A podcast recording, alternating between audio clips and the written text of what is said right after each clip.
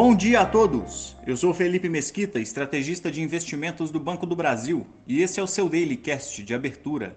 Hoje é quinta-feira, dia 6 de outubro de 2022, e investidores reagem a dados mistos na Europa, enquanto aguardam a ata da última reunião do Banco Central Europeu. Nos Estados Unidos, uma das notícias de maior repercussão foi o anúncio da decisão da OPEP+, de realizar um corte em sua produção de 2 milhões de barris de petróleo por dia, fato que teve reflexos imediatos nas cotações da commodity, elevando os preços no mercado internacional. Em resposta, o governo americano prometeu reforçar a produção de petróleo local e realizar novas liberações de reservas estratégicas em novembro, para evitar pressões adicionais nos indicadores de inflação. Apesar da informação ter puxado companhias do setor para cima, os principais índices acionários americanos apresentaram leve baixa, após dados do setor de serviços registrarem leve recuo na base mensal. A agenda de hoje conta com pedidos de auxílio-desemprego, além de participação de dirigentes regionais do Fed em eventos pelo país.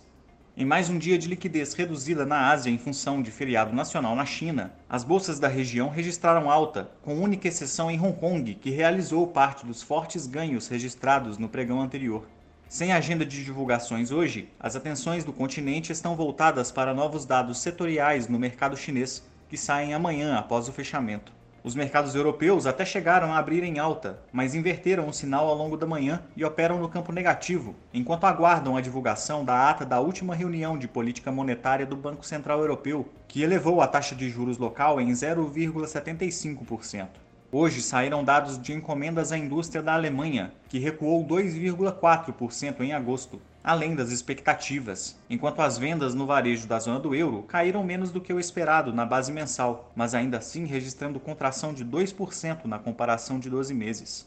No Brasil, o dólar chegou a subir mais de 1% na parte inicial do pregão, mas arrefeceu o movimento ao longo da tarde e fechou cotado a R$ 5,18, em alta de 0,31%.